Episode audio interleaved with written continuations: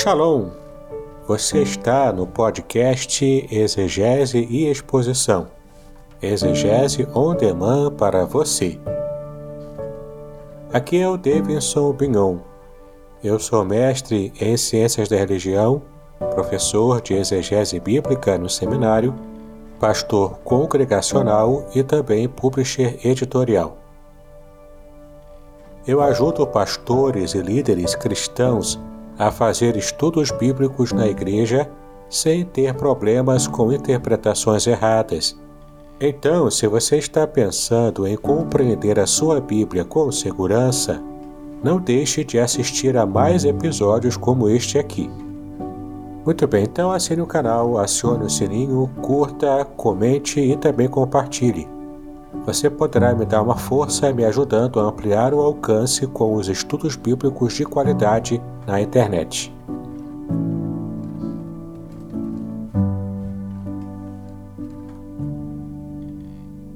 Shalom, shalom, meus amigos.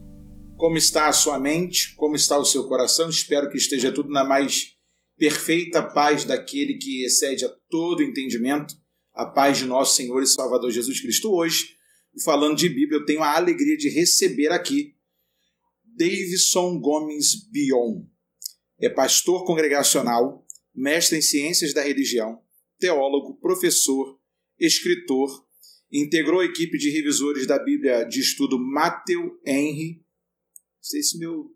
Matthew Henry. Matthew Henry. Henry. Henry. e é publisher da editora Contextualizar, com vasta experiência em publicação para autores evangélicos iniciantes. É casado com a irmã Márcia Cristina Bion, a quem também já deixo aqui o meu abraço. Professor, muito obrigado por atender o meu convite. Sinta-se super à vontade hoje com o lançamento da Revelações Originais do Salmo 23. Shalom, meu querido é, Pastor Paulo, shalom a todos que nos acompanham aqui nesse maravilhoso programa no canal Falando de Bíblia. É, Para mim é um prazer muito grande estar aqui participando desse, desse lançamento também aqui é, do meu livro Revelações Originais do Salmo 23. Gente, isso aqui é primeiríssima mão. Isso aqui é joia fina, material bom para você que é pregador, para você que é professor na escola bíblica, para você que é professor no seminário e às vezes se esbarra com algumas dificuldades lá nos livros poéticos. Ó, coisa fina, coisa boa. Salmo de número 23 revelações originais. Pensa. Então nós vamos começar a nossa programação lendo o Salmo de número 23. O salmo que Spurgeon chamava de Pérola dos Salmos. Eu vou ler na versão do português, como nós conhecemos, a felicidade de termos o Senhor como nosso pastor, Salmo de Davi, que diz assim: O Senhor é o meu pastor nada me faltará. Deitar-me faz em verdes pastos, guia-me mansamente a águas tranquilas. Refrigera minha alma, guia-me pelas veredas da justiça por amor do seu nome. Ainda que eu andasse pelo vale da sombra da morte, não temeria mal algum, porque tu estás comigo, a tua vara e o teu cajado me consolam. Preparas uma mesa perante mim na presença dos meus inimigos. Unges a minha cabeça com óleo, o meu cálice transborda. Certamente que a bondade e a misericórdia me seguirão todos os dias da minha vida e habitarei na casa do Senhor por longos dias. E assim nós começamos a nosso bate-papo aqui do Falando de Bíblia hoje com o nosso professor, pastor, reverendo Davidson Bion. Meu pastor, qual a importância de conhecer o idioma original da Bíblia? E por falta de desse conhecimento aos originais, ainda há muitas interpretações equivocadas? Sim, pastor Paulo. A importância é muito grande. Há, há quem diga que quando nós lemos um texto bíblico numa tradução, a gente está contemplando como se fôssemos contemplar uma foto em preto e branca e em baixa resolução. Já quando conseguimos ter essa experiência de ler o texto bíblico nas suas línguas originais, no caso do Antigo Testamento, o hebraico e o aramaico, e no caso do Novo Testamento, o grego koiné, a gente consegue então enxergar essa mesma imagem, essa mesma foto, em alta resolução e colorida. Então, assim, quando enxergamos a foto em preto e branco em baixa resolução, conseguimos entender alguns detalhes, alguma coisa, a gente consegue ver a, a mensagem geral do texto. Mas quando vamos ao original, nós encontramos realmente verdadeiras pérolas, verdadeiras pepitas de ouro, como eu, eu também cito aqui no meu livro, onde podemos colecionar essas pepitas e sairmos muito mais ricos daquilo que nós é, pesquisamos e entendemos na língua original. Para alguns dá um certo medo, principalmente o hebraico, porque são 22 consoantes e não tem vogal. Não tem vogal. Ah, não tem vogal registrada, né? É. Foi feito posteriormente, posteriormente pelos, pelos maçoretas. maçoretas. E como é que é assim quando o senhor pega um aluno igual a mim, assim, que é curioso, gosta de fazer perguntas, e alguém pergunta assim muito lá, é, por que, que não tem vogal, por exemplo? Sim, é, essa é uma característica típica da, das línguas semíticas, né? porque a, o hebraico ele é uma língua semítica é, naquela área lá da, do Oriente Médio, né? onde hoje é o Oriente Médio, e, e ele, é, ele recebe influência do acadiano. Inclusive no meu livro eu coloco uma imagem é, de uma, de uma escrita acadiana, também conhecida como escrita cuneiforme. Então, é, a, a, a escrita cuneiforme, por exemplo, ela não tinha nem mesmo, nem era consonantal e, e, nem som vocálico. As representações eram apenas em forma de cunha, né, que iam é, é, é, prensando assim a cunha numa argila e aquilo era uma forma, um sistema de escrita muito primitivo, muito antigo. O hebraico veio depois desse, dessa escrita acadiana. E ela é, recebe, a língua hebraica recebe influência do fenício, recebe influência desse mesmo acadiano, e ela foi aos poucos se transformando também. A língua hebraica começa como uma língua de, de representação pictórica, onde você é, faz como se, como se fossem os hieróglifos egípcios, que você representa uma ideia com um desenho. Era assim, por exemplo, com a letra Aleph no hebraico, uhum. que é a primeira letra do alfabeto, que representava a, a cabeça de um boi. E ela tinha toda uma representação com respeito a isso, e ela foi evoluindo nesse palio hebraico, hebraico clássico, antigo, foi evoluindo e hoje temos os, os alfabeto, o alfabeto hebraico, como ele disse, com as 22, conso, as 22 consoantes sem nenhuma vogal a princípio.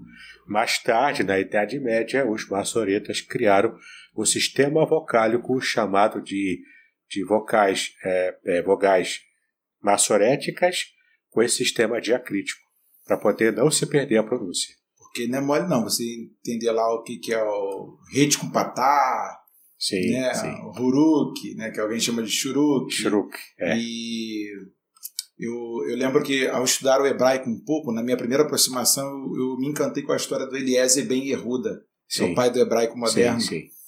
E a letra cursiva, quando eu fui estudar lá na UFRJ, ela é bem diferente do quadrático.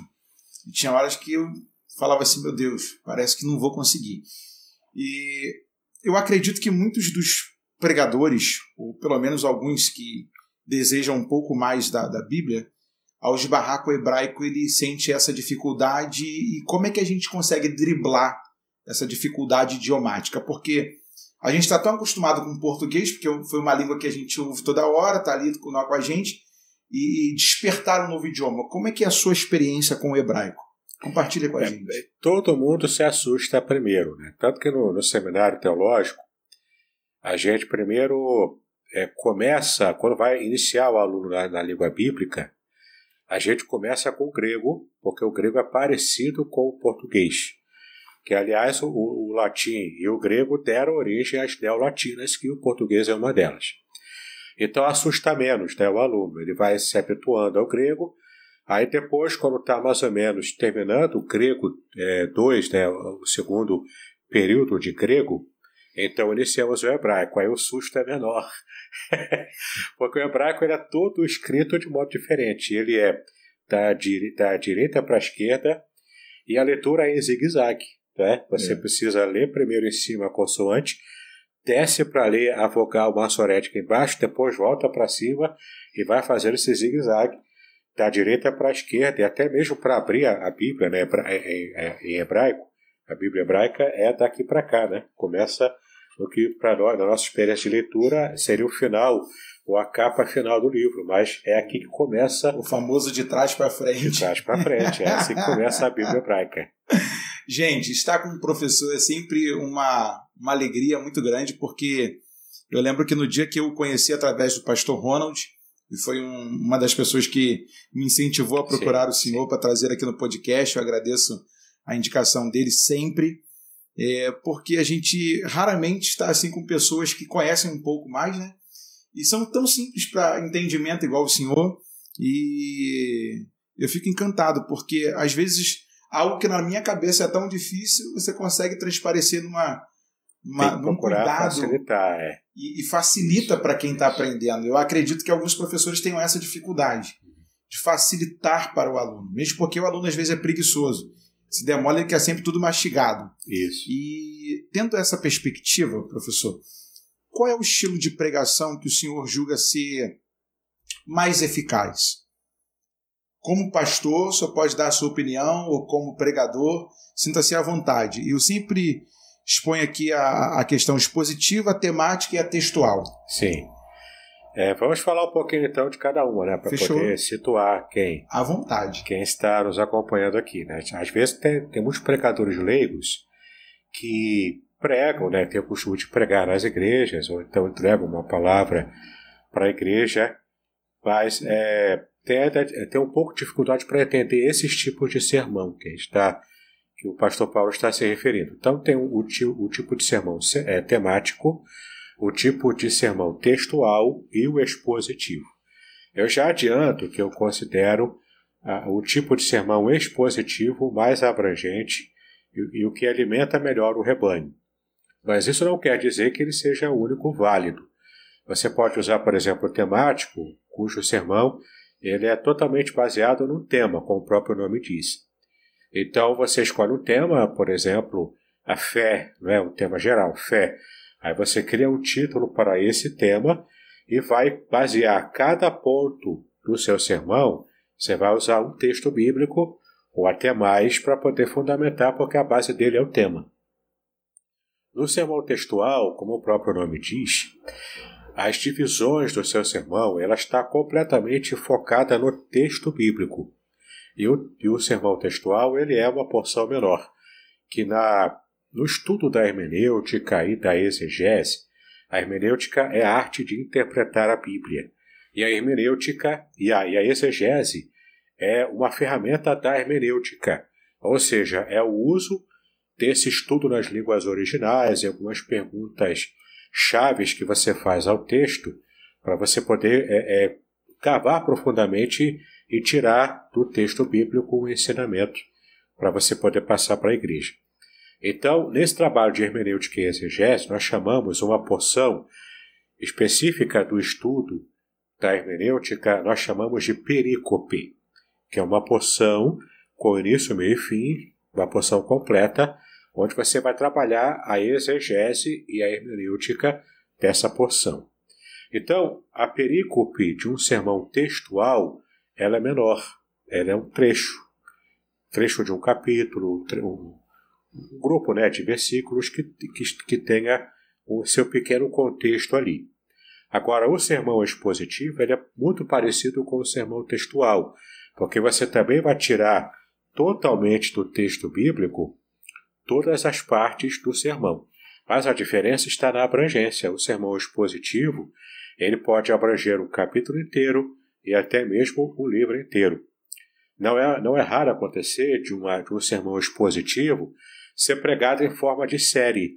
Então, é, começa a primeira parte do sermão, depois, em outro domingo, em outro culto, faz outro sermão, seguindo a sequência. Né?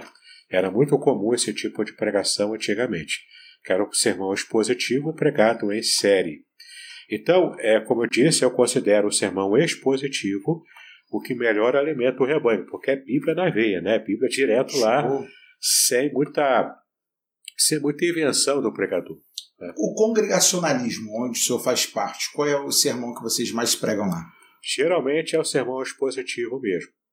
Mas de vez em quando a gente também intercala, né? Usa um temático para dar uma aliviada também. Né? Ah, é porque o, o, o, temático ele é um pouco mais. É porque o movimento pentecostal que eu faço parte ele é mais complicado. É mais temático, né? É mais temático. É. Tanto é que a gente tem problemas, justamente no Salmo 23, de ouvir pessoas falando assim: O Senhor é o meu pastor, nada me faltará. Aí o cara vai lá e fala: não vai faltar luta, não é. vai faltar problema, não vai faltar é. dificuldade. A igreja, ah! Aí, porque o, brasileiro, ele tem aquela coisa da dificuldade, né? Sim. É. Do sofrimento, parece que gosta. Só que ele esquece que a continuidade do salmo, a perícope do texto, como o senhor bem disse, diz que tem pastos verdejantes, tem águas tranquilas. É só coisa boa. Tem refrigério para a alma. Aí o cara chega lá e fala: Não, porque meu irmão, olha para esse irmão que está do teu lado, diga para ele assim: Não, vai faltar problema. E os irmãos, ah! Eu fico assim: caramba, cara. É, é, tem alguns atropelamentos textuais que eu fico assim: Meu Deus, o autor do texto deve estar se revirando no túmulo. Esse foge muito do, do que tá, está no texto. O temático, por ser mais livre, ele corre esse risco. Corre. Certo? E geralmente você percebe esse risco a, a, a bastante exemplos né, de pregações assim. É, eu, eu, eu, não gosto de falar, mas tem que falar. É, eu acredito que por muita gente só se debruçar pelo temático hoje, existem tantas é, é, é, invenções que eu vou chamar de indulgências modernas no movimento pentecostal e neopentecostal por conta da falta do debruçar para estudar o texto. O cara olha lá, entendeu de uma forma maluca, vou colocar assim bem grosseiro, ele chuta para frente e bota a igreja para fazer, vamos fazer sete semanas, 20 dias de propósito e vai embora. E isso acaba por, é, é, é, a, a, como é que eu diria, por estragar o rebanho. Aí quando o camarada ouve um Hernandes Dias Lopes, que é expositivo, ouve um pastor congregacional, os caras falam assim, não é, tudo diferente lá da minha tá igreja. tá acostumado, né? tá acostumado. Aí chama a gente de gelado. É, é. Porque é, fala que a gente é frio. É muito preso é, ao texto, fica é, muito preso ali. E né? aí os caras falam assim, não, porque você tem que ter uma coisa no texto. Eu falei, mas gente, quando você expõe o texto, você tem as riquezas do próprio texto. Isso. Não precisa ter uma nova revelação no texto, porque Deus não vai dar uma nova revelação no texto. O texto quer, já está lá. Quer ver um exemplo? Sim. No Salmo 23 mesmo. Dessa porção que, que tem aqui no versículo 3, né? Refrigera a minha alma. Uhum. Depois eu vou ler aqui em hebraico. Sim. No Salmo 23, para a gente perceber a sonoridade. Né? Então está lá, refrigera a minha alma. Na língua original em hebraico, não é refrigerar.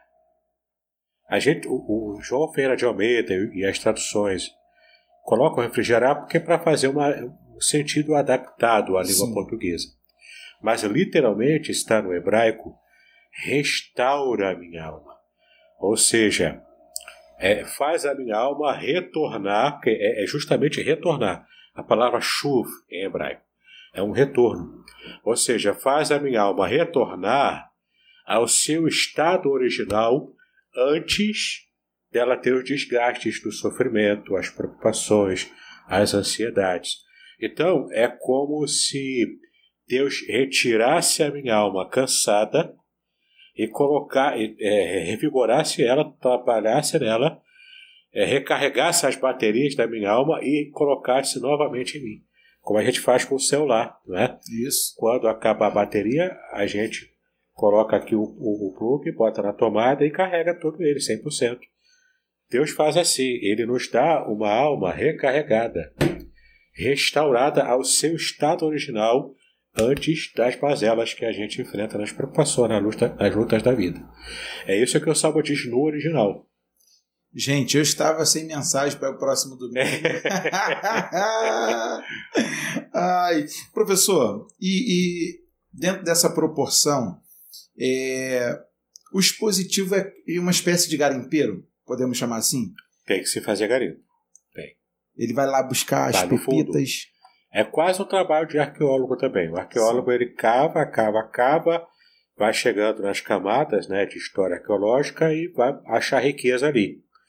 A gente, é, quem trabalha um sermão expositivo e quem se habituou a fazer a exegese adequada do texto nas línguas originais, ele é uma espécie de arqueólogo do texto bíblico, porque ele vai lá no fundo e traz a riqueza lá que estava escondida.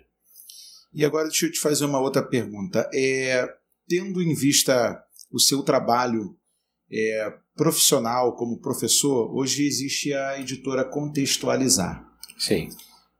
É, como é que é para o senhor é, é, você ser o seu próprio revisor, revisar a, a matéria de outros, é, falar assim, ah, isso aqui não está legal, isso aqui tem que tirar, pensa nisso aqui melhor. Conta pra gente um pouco dessa experiência. É, essa é uma experiência interessante, que para poder trabalhar assim, eu fiz a, a faculdade de letras, português e literaturas, e tentei me especializar justamente na revisão textual. Então, é, é, como é que surgiu essa ideia? Né? Quando eu quis publicar o livro O Apóstolo do Bigode Santo, é, que é um, até um livro que eu te dei de brinde, né, de, de cortesia, Aí, gente. é uma comédia aqui. Olha aí, que coisa linda. É. Hoje tem coisa boa aqui, gente, pra nós. Esse livro já está até esgotado hoje, né? Ele é o último exemplar que tinha lá, eu trouxe tipo de, de cortesia. Mas a questão é a seguinte: eu tive que aprender a fazer. É, eu já tinha feito a faculdade, mas queria publicar os meus livros. Então eu tive que ir na barra, sozinho, aprender a fazer a parte de, de, de editoração, aprender a fazer arte, e, enfim, né? E a revisão eu já tinha aprendido na faculdade. Então hoje eu recebo clientes que pagam pelo serviço, eu crio tudo. Eu recebo o livro em Word, faço revisão textual de língua portuguesa, revisão teológica quando necessária, faço a diagramação, as artes, também dou uma orientação para o meu cliente do- de como fazer o marketing, como fazer o lançamento presencial e agora também eh, lançamentos virtuais. Tudo isso eu também dou orientação. E é uma experiência interessante porque você recebe texto de tudo quanto é jeito. Uma vez eu recebi o texto todo copiado à mão.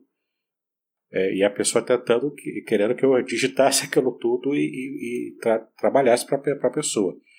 Aí eu falei: olha, minha, minha, minha irmã, me desculpa, mas esse trabalho eu não faço. A gente recebe já o texto digitado, no Word mesmo, e a gente entrega tudo pronto. Né? A gente vai produzir o livro todo inteirinho. Mas esse trabalho de digitação, ou a irmã faz, ou então co- contrata alguém para fazer e depois envia o livro digitado. Mas é, é- é- é texto de tudo quanto é jeito. Assim, às vezes é, é um texto muito truncado. Aí é o que você falou, entra o meu trabalho de, de editor. Porque o editor é aquele que vai criticar o texto e vai propor uma redação melhor Sim. que é fazer o copy desk. né? Então, o que faz a diferença, e eu percebo quando chega o manuscrito, é quando eu vejo que o cara planejou, o, o cliente, né? ele planejou o livro, ele, ele tem uma fórmula muito interessante que é bem simples, eu posso passar rapidinho aqui para vocês. Sim. Que eu vou até, inclusive, lançar no, no meu podcast também uma série de, de informações sobre como se produzir e escrever um livro, isso para ano que vem. É um planejamento que eu tenho. Já estou abrindo de, de primeira mão. Vocês aqui. estão sendo brindados, gente. Olha aí, ó. É um brinde para você que quer escrever, para você que está terminando o seu curso de nível de terceiro grau e às vezes está com dificuldade no que vai escrever, você está diante de alguém que está te passando uma grande orientação. Vamos lá. É, é, esse é, é simples, é muito simples. Qualquer um pode aprender essa técnica e aplicar para até organizar o próprio pensamento. Chama-se técnica PDRAM, que é P, é um acróstico, né? Uhum. P de problema, você vai pensar no problema e na solução para esse problema. Depois o D é desejo, você vai levar a pessoa a desejar ter a solução daquele problema que você percebeu e vai apresentar mais tarde a solução. Então você fala sobre um problema qualquer que a pessoa tem, fala do desejo que essa pessoa pode ter de ver esse problema resolvido.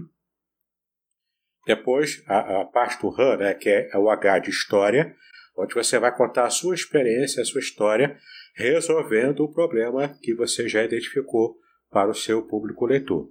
Depois vem o A de aplicação, ou seja, você vai aplicar propriamente a solução que você descobriu e vai explicar ponto por ponto como resolver o problema lá do início. E por fim, a, a parte M, que é a parte final da técnica, que é a motivação.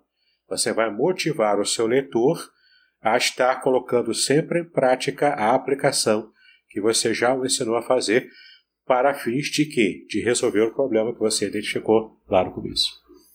Então você já está aí, ó, com um pensamento nas mãos do que você vai fazer, não vai titubear mais, não vai ficar cocheando se faz ou se não faz. Se reinvente, tire forças da sua fraqueza e vamos para frente, porque a vida é luta ferrenha, mas nós temos Deus do nosso lado. Amém. E aí, professor, dentro dessa experiência de. É, qual o assunto que mais te desafia para falar? Tem gente que é diferente do seu pensamento, é, em termos. É, como eu diria, da pregação expositiva. Como é que é transformar, de repente, uma mensagem temática num, num livro?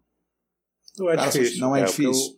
Eu, é, é usar essa regrinha? Essa é uma forma, é uma, é uma técnica, né? uma forma de você fazer. Mas é claro, vai depender do, do preparo do, do autor. Né? Uhum. Por exemplo, esse livro aqui eu fiz um sermão expositivo nele. Quer dizer, eu fiz um, um sermão expositivo no Salmo 23, que dali eu percebi que tinha bastante material para produzir o livro. Então, depois da pesquisa inicial, eu levei dois meses para organizar, escrever, diagramar e preparar o livro inteiro. E agora ele está aqui na mão. Né? Você também pode fazer o seguinte: uma forma de produzir livros também é você é, pegar uma série de esboços de sermões seus, transformar esses cada sermão em um texto menor, ficaria uma coletânea de sermões. Tipo o cheiro das águas. O cheiro das águas foi exatamente isso, foi uma coletânea de sermões. E cada sermão é um capítulo, você organiza, tenta achar uma espinha dorsal para você dali tirar dessa espinha dorsal o título do livro, né, e, e toda e, to, e, todo aquele tema, né, mais assim abrangente, uhum. e você tem o livro inteiro ali que você pode lançar também. Então, gente, vocês estão vendo aí aonde que eu vou fazer o negócio. Né? Eu tenho aqui, um, um, no Falando de Bíblia, uma interação com os nossos seguidores. E de vez em quando vem umas perguntas que são quentes. Eu estou separando 12 delas para começar a escrever isso, é só tu escrever sobre... o que você já gravou, dar uma melhoradazinha lá no texto. Contextualizar, vou montar uma tá parceria forte agora.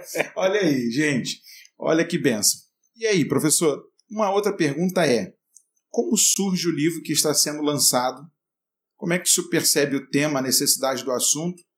Sobre as revelações originais do Salmo 23. É, exatamente por causa dessa época de pandemia, né? É, eu recebi uma, um convite para pregar na comunidade cristã Oasis. Isso em agosto, setembro, mais ou menos, eu não lembro agora. Acho que foi setembro.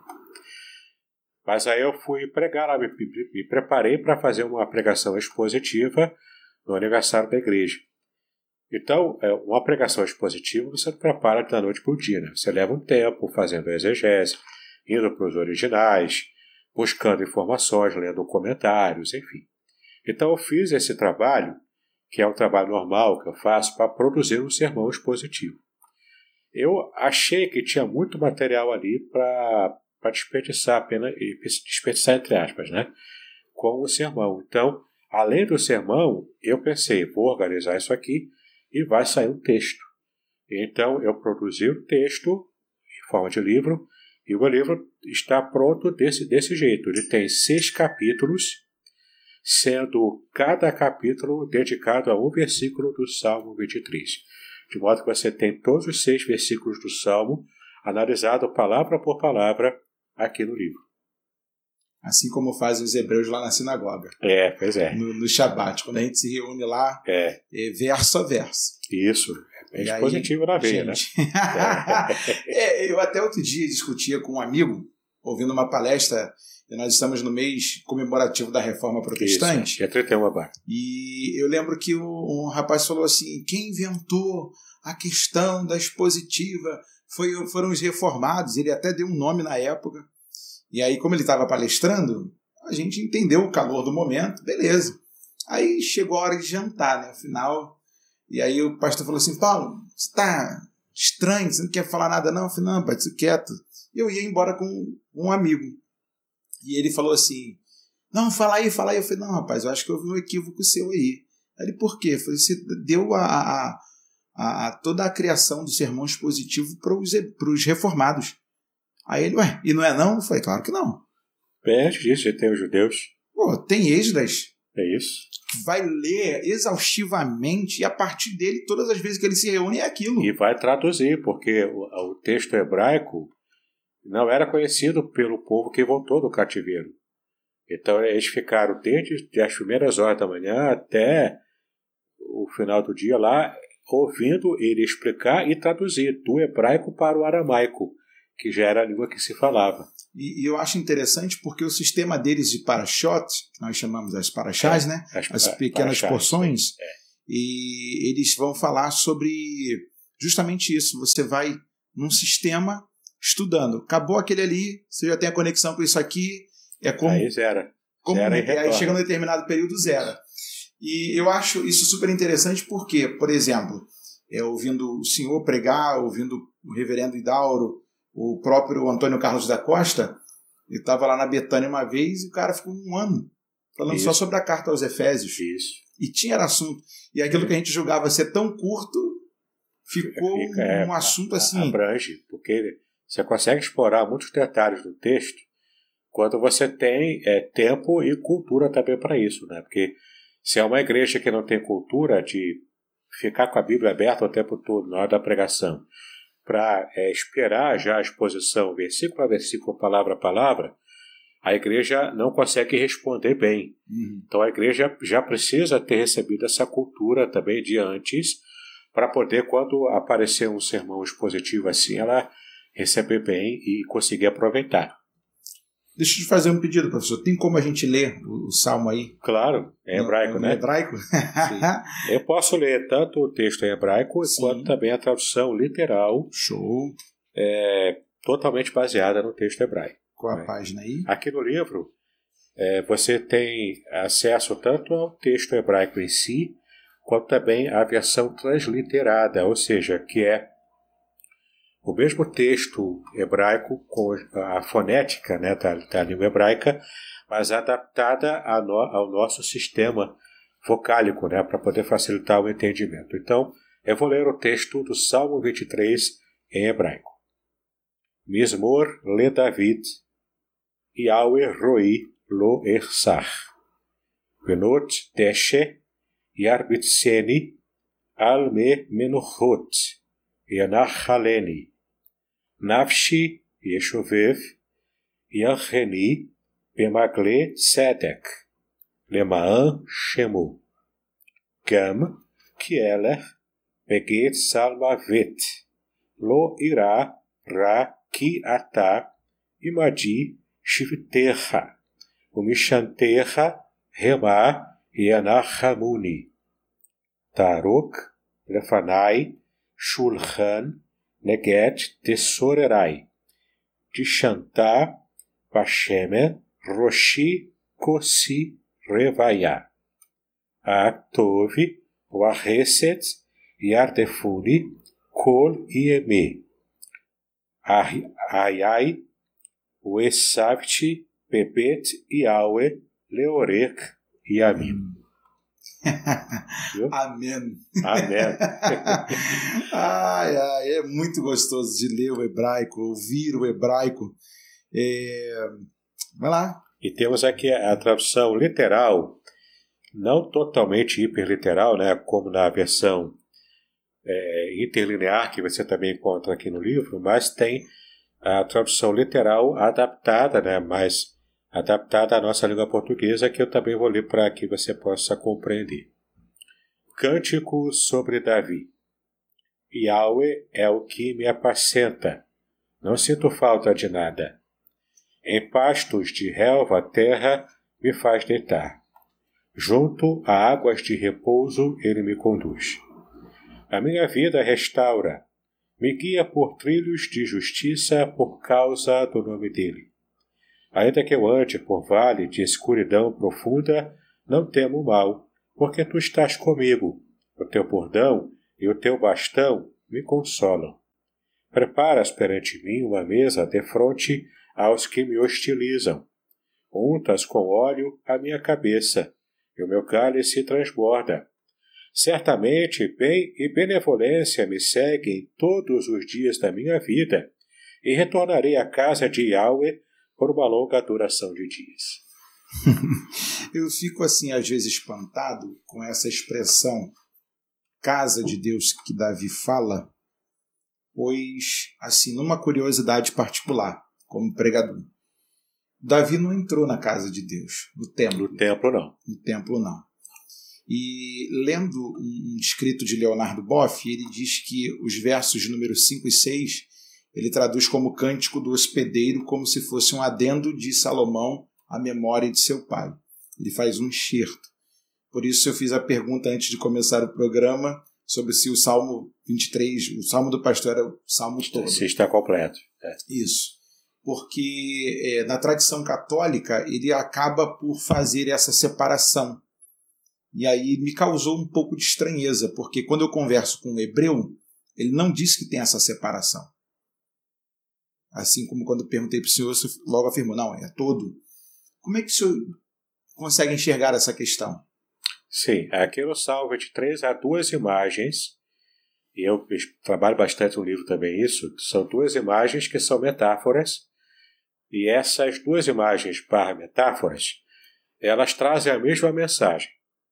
A mensagem é, básica qual é? Das duas imagens. É de que a, nós somos completamente dependentes de Deus. Uhum. Tá? Então, toda essa ideia de que ah, eu sou independente, eu, eu consigo me virar sozinho, isso aqui, o Salmo 23 é um antídoto a esse tipo de pensamento. Né? Claro que algum nível de autossuficiência a gente tem, mas não a autossuficiência absoluta. Nós dependemos de Deus. Essa é a mensagem das duas imagens. Quais são as duas imagens, as duas metáforas? A primeira é a mais conhecida, que é a metáfora do pastor e da ovelha, ou das ovelhas também. Não é? E a segunda metáfora, que vai dos versículos 5 e 6, que é a metáfora do anfitrião amigo e daquele peregrino que, de acordo com os estudiosos, se refere ao rei vassalo submisso ao rei dominador. Então, esse rei dominante traz proteção e traz também cuidado e até prosperidade ao rei vassalo que está debaixo do seu guarda-chuva. E como é uma relação de vassalagem entre reis, todos aqueles que fazem parte, que são os súditos do rei vassalo, do rei que é dominar, que foi dominado, que foi conquistado pelo rei conquistador, Aqueles que são súditos também têm a bênção de, de receber a proteção do rei que, que domina. Então, na metáfora do pastor e das ovelhas, Davi se coloca, como era a experiência dele, né, que ele era pastor de ovelhas, cuidava do rebanho do seu pai Jessé. Então, ele, ele tinha esse mesmo, essa experiência, e ele se via como a ovelha completamente cuidada por Yahweh que é o pastor, que é o pastor tanto da nação de Israel, sendo a nação inteira o rebanho de Yahweh, quanto também o pastor individual, porque não apenas o nome do Deus nacional é revelado no Salmo 23, mas também essa ideia de posse. E olha que interessante o Salmo 23. Tanto a ovelha pertence a Yahweh, quanto Yahweh pertence à ovelha. Porque ela diz, né, a ovelha personificada diz: ele é o meu pastor, ele pertence a mim. Entendeu? Então tem o sentimento de posse da ovelha que pertence ao pastor e do pastor também, que na contrapartida pertence à ovelha, porque esse é o sentimento dela. Mas faz a gente pensar muito, porque o sentimento de congregar hoje, para alguns, é totalmente fora do que se retrata o Salmo do Pastor. Exatamente, essa reflexão eu faço no livro. Porque às vezes as pessoas falam assim: eu faço parte daquela igreja, mas o meu pastor é Jesus não é o pastor. Já se distancia né, da, da, da verdade local. do texto. Eu falo no livro de duas dimensões da revelação divina. Só no primeiro versículo do Salmo 23 já dá para puxar Sim. essa pérola, né? As duas dimensões, a dimensão nacional, que envolve a dimensão comunitária, Sim. que é uma, uma forma de revelação divina, e a revelação individual. Ninguém está descartando que Deus vai ter um trato pessoal, um trato individual com a, a ovelha dele.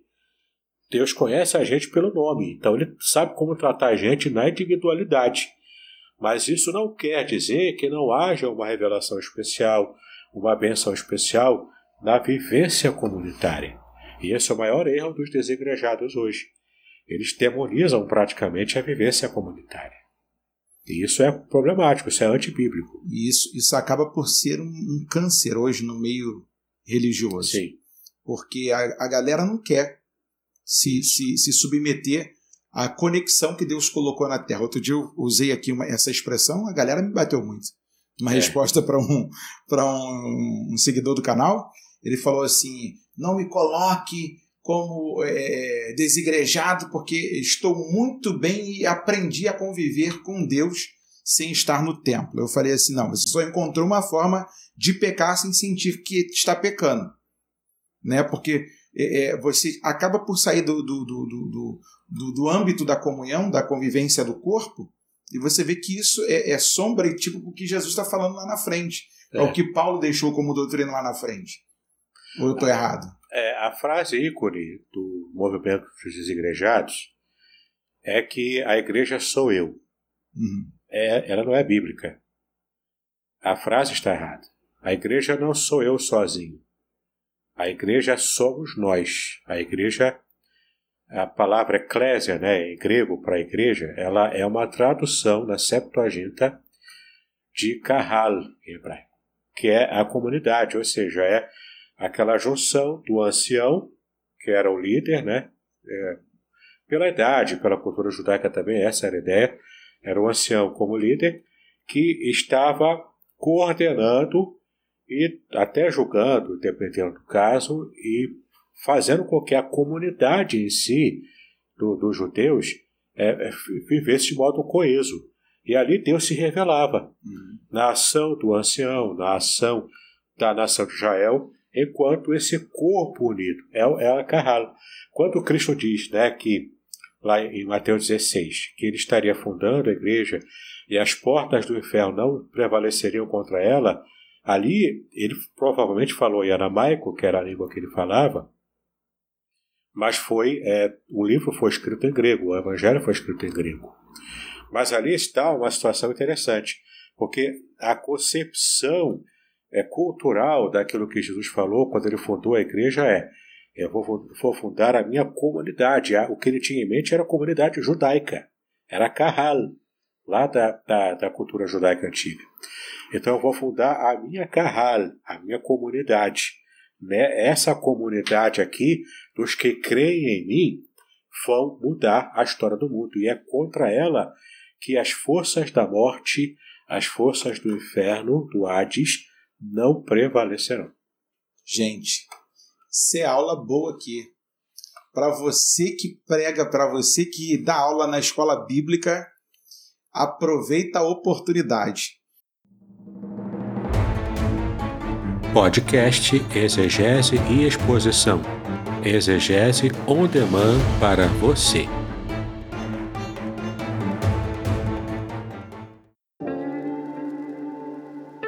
Shalom! Aqui é o Davidson Pignon. Eu ajudo pastores e líderes cristãos a fazer estudos bíblicos na igreja sem ter problemas com interpretações bíblicas erradas.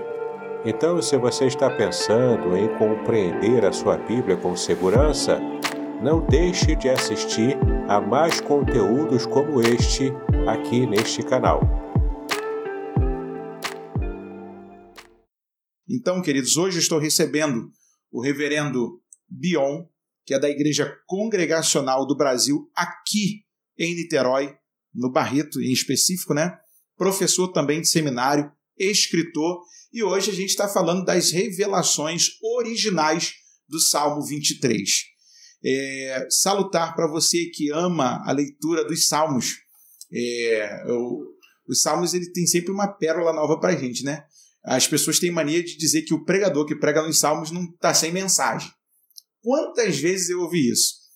E eu lembro que alguns púlpitos as pessoas olham e falam assim, descaradamente, está sem mensagem. Aí quando você começa a falar quem são seus autores, por que, que ele é considerado é, é, poético, por que, que ele está na galeria poética do Antigo Testamentário, o que, que acontece naquela trama hebraísta.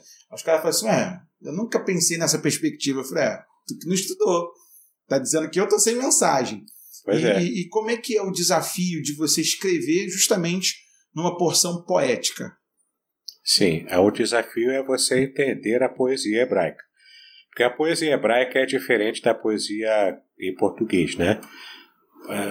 A poesia portuguesa, brasileira portuguesa, né? A gente prioriza tem também a métrica, que é, que é, que é aquele ritmo, métrica, Uhum. mas a gente prioriza a rima. Batatinha quanto nasce, esparrama pelo chão. Isso aí. Na verdade, é espalha a rama pelo chão, não é?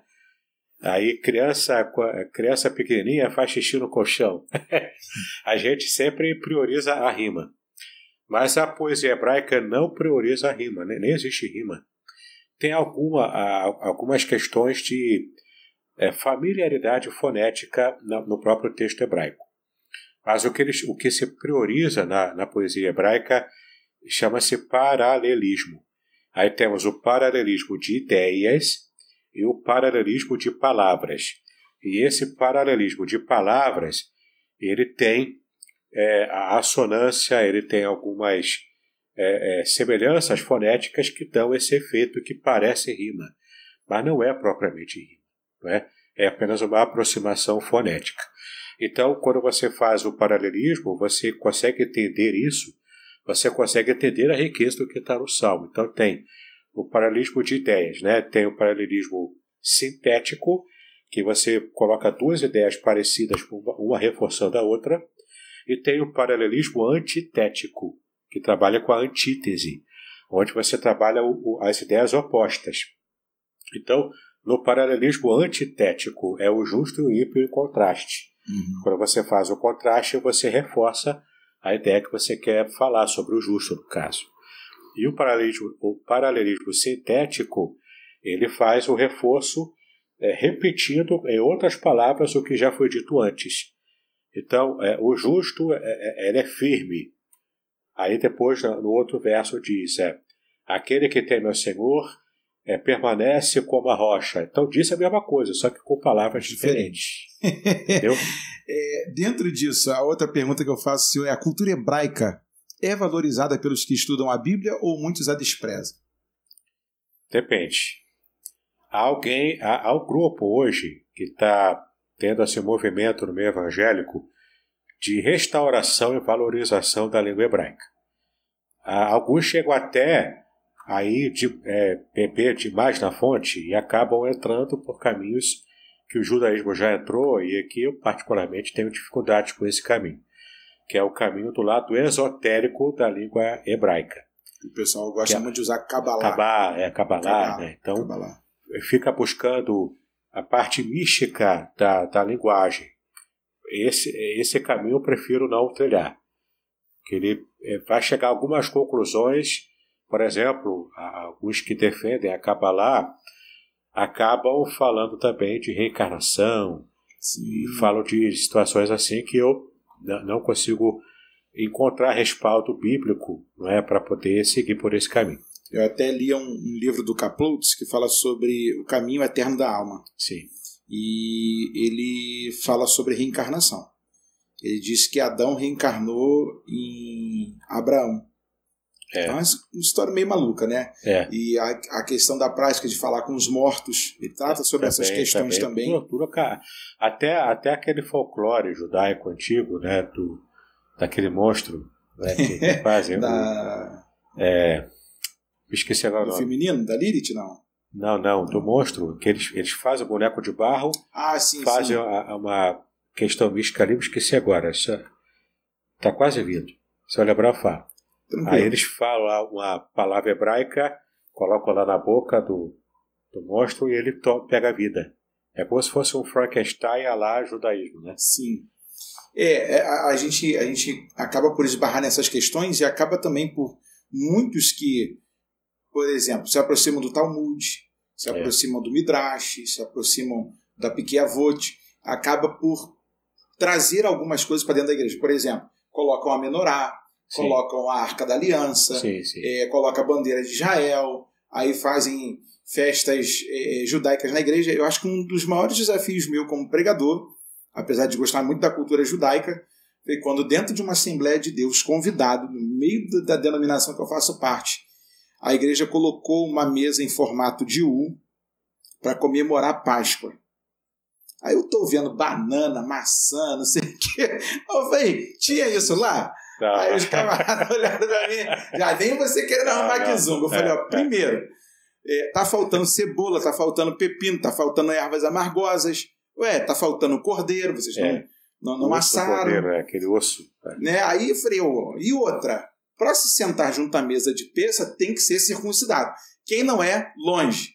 É o ceder de peça. Aí os caras me olharam, poxa, Paulo, mas eu falei, gente, nem tudo que está lá para eles é para nós.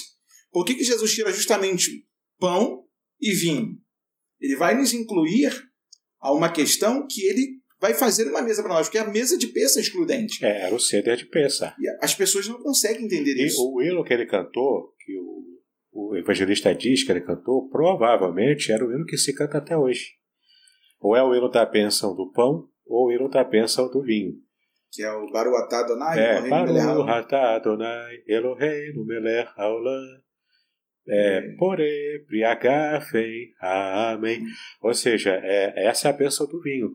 Isso. Pode ter sido um cântico desse, a gente não sabe exatamente se era com essa melodia, mas hoje se canta ainda assim. Né? Sim.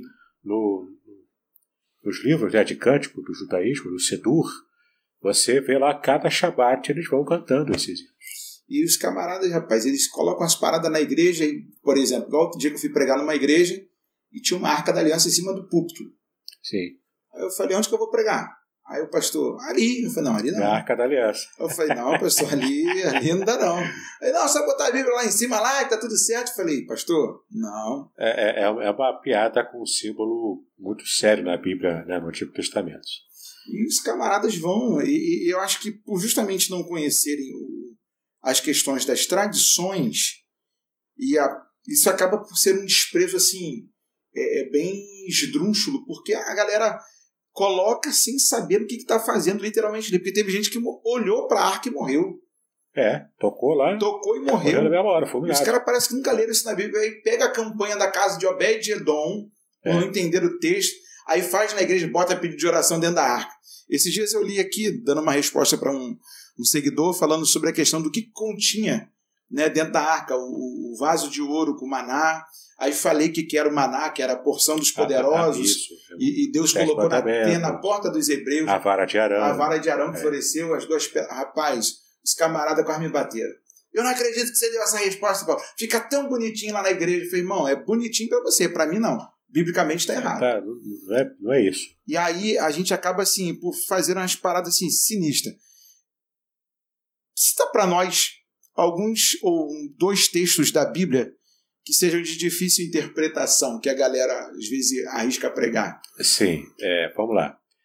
Uma passagem do Novo Testamento, é João 10, versículo 10, que é por desconhecer o, o contexto, não precisa nem para o grego aí, o povo prega errado direto, diz que o texto de né, João 10, 10, que o ladrão veio para roubar, matar, destruir, eu vim para que tenham vida e abundância. Ali é Jesus dizendo. Então já tem duas questões interessantíssimas nesse versículo. Porque é, eu vim para que tenham vida, não é vida biológica simples. É vida zói no grego. Aí precisa de conhecer grego. É vida zói. É uma vida de qualidade superior. É como se fosse vida com V maiúsculo. Né? É vida de verdade, não é apenas você se, se arrastando. Só existir. É, só existir, se arrastando. Oh, meu Deus, a luta que é passar por essa vida, né? Não é isso. Ali é vida abundante. É vida é, que extrapola essa normalidade é, chata, né, que a gente conhece no viver diário. É uma vida de verdade. E além disso, a palavra que aparece ali depois é perisson, em grego, que é uma vida que, é, que extrapola a experiência daqui da Terra também. Ela tem qualidade superior e ela tem quantidade superior, ou seja, é uma vida quantificável. É mais, porque na cultura judaica, quando se fala em, em Rai, em hebraico que é vida, a gente se refere à, vida como sendo aquele que tem porção maior ou menor de vida. É como na nossa cultura a gente fala em saúde. Ah, você está com bastante saúde hoje? Está com boa saúde? Está com saúde fraca? É essa a ideia que eles têm na cultura judaica quando se fala em vida. A vida é extrapolando, transbordante ou vida rasa, vida fraquinha. Né? Então, quando Cristo fala de vida abundante, é vida de qualidade superior e em quantidade também superior, que não vai acabar nunca, né? Uma vida eterna. E a, mas o povo erra por quê? É no, no começo do versículo. O ladrão. O ladrão. Dizem que é o diabo. diabo. Não é, rapaz. Não precisa nem conhecer grego para saber isso. Não é o diabo, pelo Meu amigo Reginaldo, você sempre falou isso. todo mundo te batia, todo mundo falava: você é estranho, você é estranho. É. E o professor está testificando aqui eu já falei na igreja, já apanhei também. É, é. E hoje aí, ó. Quero ver quem vai desafiar o homem aí, ó. Não é o diabo. Se for, é no máximo assim, bem longe, sim, bem diretamente. Mas diretamente, quem é o ladrão ali no contexto são os falsos mestres. No caso, os fariseus, que estavam é, é, sendo falsos pastores para aquela nação de Israel na época de Jesus. E Jesus não podia dar um passo que eles não estavam ali sempre. Estava lá marcando lá, tentando é. dar uma rasteira dele lá o tempo todo.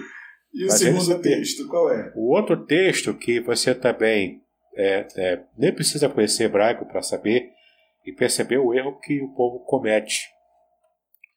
Por exemplo, eu vou te perguntar, uhum. acho que você vai saber, você é esperto. Como é que Elias subiu ao céu? Rapaz, isso aí dá pano para manga. Porque a galera, é, é, a, a galera diz que, pelo menos na leitura bíblica, diz que tem uma carruagem junto a um redemoinho de vento que ele é tomado. Não é isso? O texto bíblico diz, é de 1 Reis diz isso. que a carruagem de fogo apareceu, apareceu. com cavalos de fogo e ela só separou Elias e Eliseu. Sim. Elias não subiu ao céu em cima da carruagem. o texto não diz isso. O texto diz que a carruagem separou os dois. Eliseu, quando viu aquilo, ficou assustado, aí largou do pé de Elias. Isso. E então o redemoinho veio, ele subiu sozinho no redemoinho, não teve carruagem. Que, e já vi livro de criança ilustrado. Sim com Elias em cima da carruagem de fogo. O texto não diz isso. É, rapaz, o negócio. O texto é também não diz, de Atos, uhum. que Paulo caiu do cavalo quando se converteu. Também não Sim. diz. A galera, e para cair, baixa só em pé. Baixa tá em pé. É, e o pregador bota até cor no cavalo de Paulo. Cavalo era branco. Então, aí eu falei, mano. É. Aí um dia um coroinha lá na igreja falou assim: Quero ver se ele vai falar qual é a raça também. Aí eu falei assim: é, vai falar que, que, que trabalhou no, no, no Jockey Clube, que sabe tudo de raça. Então, e, é? e tem gente que parece que não, professor, mas é, tem uma turma que está cansada de ouvir coisas que não está na Bíblia, mas que parecem estar na Bíblia. E a, a, o, o maneirismo bra brasileiro acabou por dar ideia a algumas coisas. Minha mãe falava assim para a gente assim: vocês não podem acordar tarde você tem que acordar cedo, porque Deus ajuda quem cedo madruga. Eu falei, mamãe, onde está isso na Bíblia? Tá Aí mamãe, não está lá. Eu falei, como assim, mamãe? Não, a senhora tem que provar. A senhora está me acordando todo dia, 6 horas da manhã, falando que Deus vai abençoar só porque eu acordei cedo. Se eu acordar 8, não, Esse é o ditado. Ó, o outro que o pessoal acha que está na Bíblia não está. Faça que eu te ajudarei. Isso. É, ou então, é, quer ver? É, é, é, não se turva vosso coração, eu venci o mundo e vós vencereis. Uhum. O vós vencereis, a ideia está até implícita, mas não está no texto.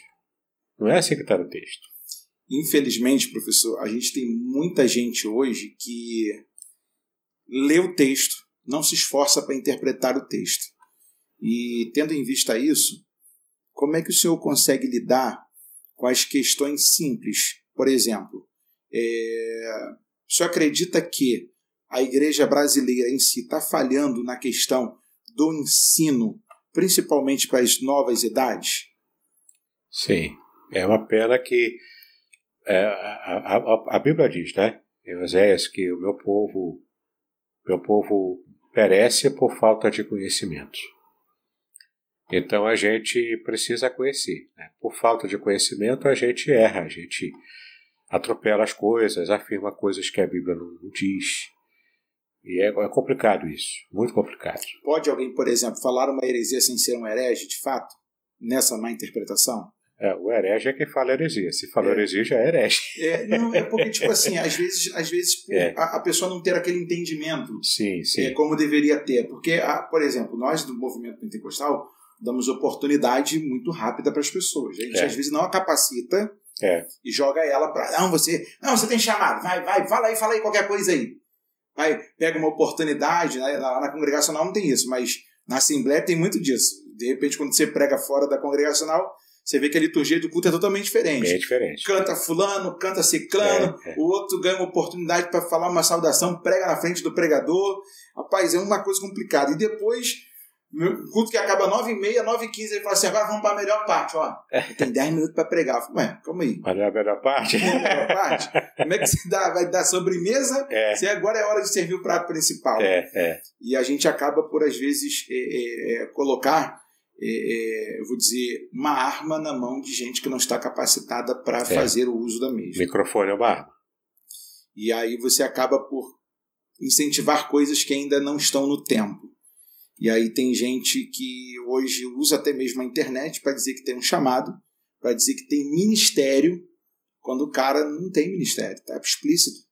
E ele também não quer ser ensinado. Esse é o pior. É. A gente vive numa geração que a galera não quer ser ensinada, é insubordinada.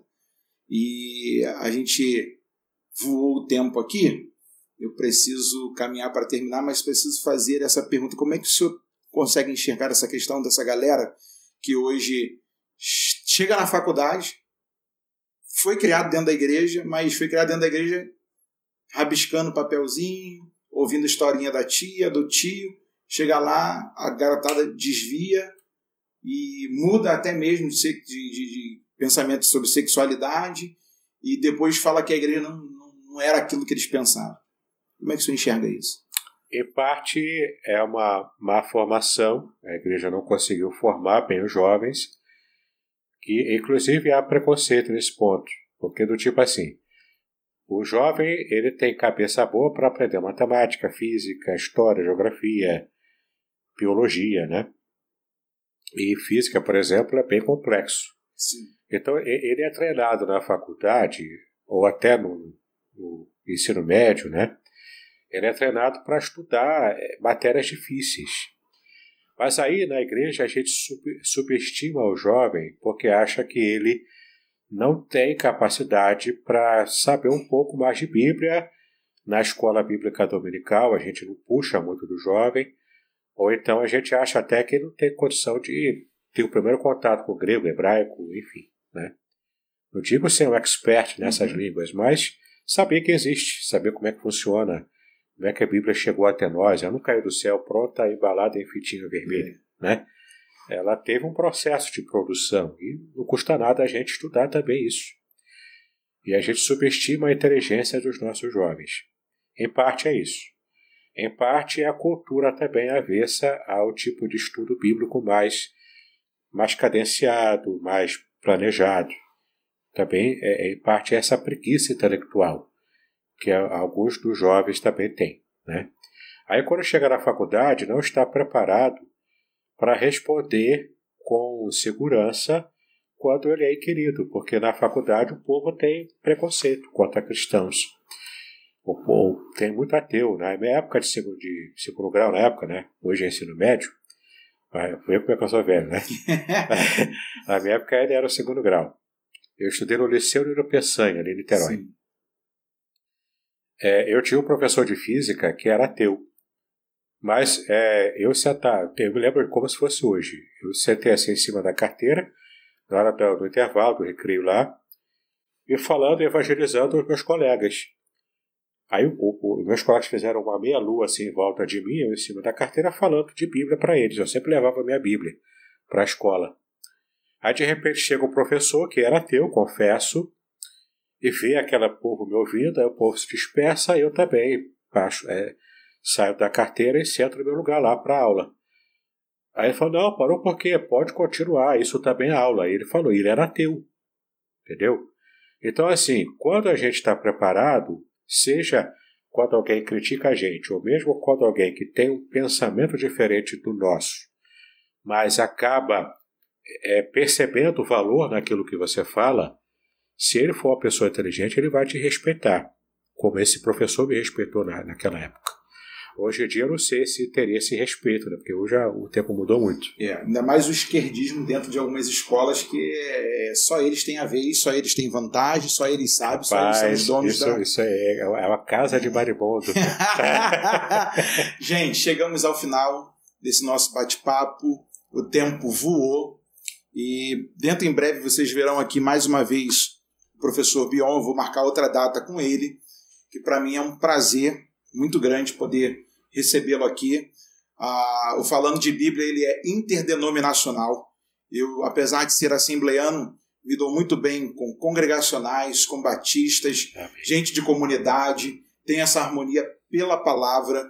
É, já aprendi muita coisa aqui. Domingão próximo, irmão. Ó, eu prego na minha igreja, Assembleia de Deus Central do Boaçu.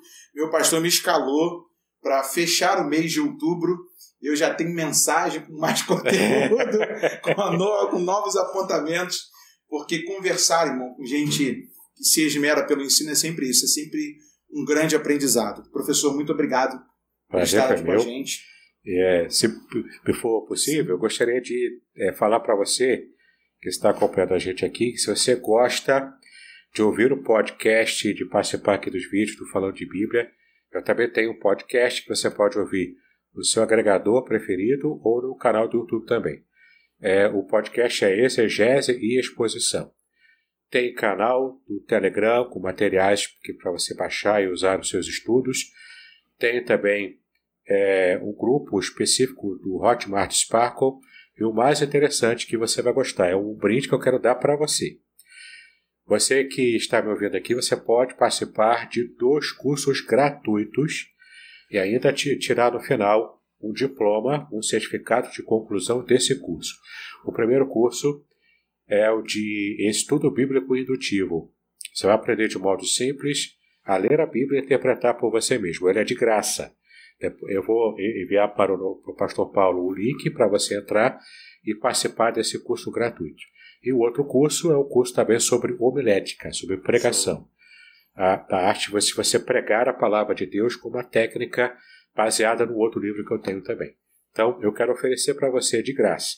E lá no meu site www.contextualizar.com.br você tem vários e-books gratuitos que você pode baixar também, todo de minha autoria.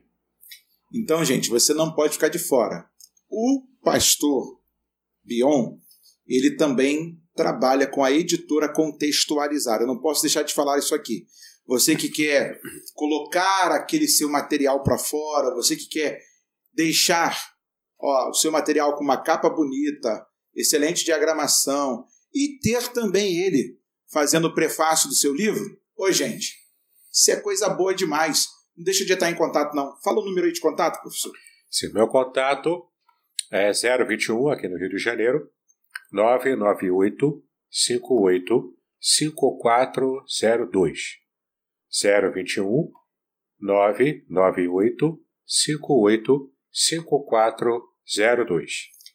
Então, faça o contato com a Contextualizar, procure o Bion e você vai poder ter um bom preço, um excelente livro, qualidade na mão e também abençoar tantas outras vidas com aquilo que Deus tem colocado na sua mente e no seu coração. Vamos à oração. Nosso Deus e Pai, graças te damos por esse dia e te louvamos pela tua bondade. Obrigado pela vida do reverendo Bion, que está aqui Amém. conosco, sua casa, seu chamado, seu pastoreio, a sua classe de ensino espalhada por todo o mundo.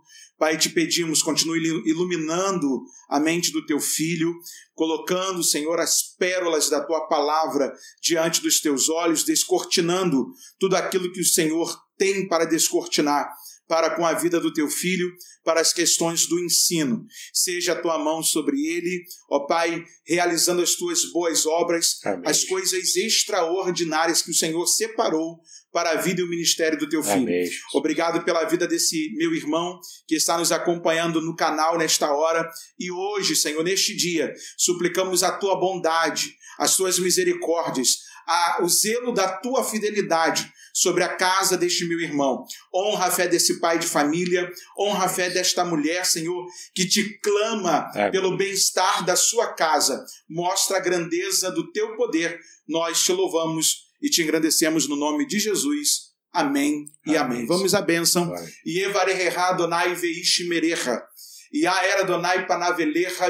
era. E Veiasem leha shalom, ou seja, o Senhor te abençoe e te guarde. O Senhor faça resplandecer a luz do rosto sobre ti e tenha misericórdia de ti. Que o Senhor sobre ti eleve o seu rosto e ponha em ti a sua paz. Terminamos agora mais um falando de Bíblia. Muito bem, agora eu gostaria de ver a sua participação. Entre em contato comigo compartilhe a sua experiência comigo e quem sabe até se você enviar em formato de áudio, eu possa aproveitar a sua experiência para apresentar no próximo episódio do podcast Exegese e Exposição. Eu sou Davidson Binon e eu ajudo pastores e líderes cristãos a fazer estudos bíblicos da igreja, sem terem problemas com interpretações erradas. Se você então está pensando em compreender a sua Bíblia com segurança, não deixe de assistir a mais episódios como este aqui. Então, assine o canal, acione o sininho, curta, comente e também compartilhe. Ajude-me a ampliar o alcance com estudos bíblicos de qualidade na internet. Que Deus abençoe os seus estudos, paz e bênção sobre a sua vida.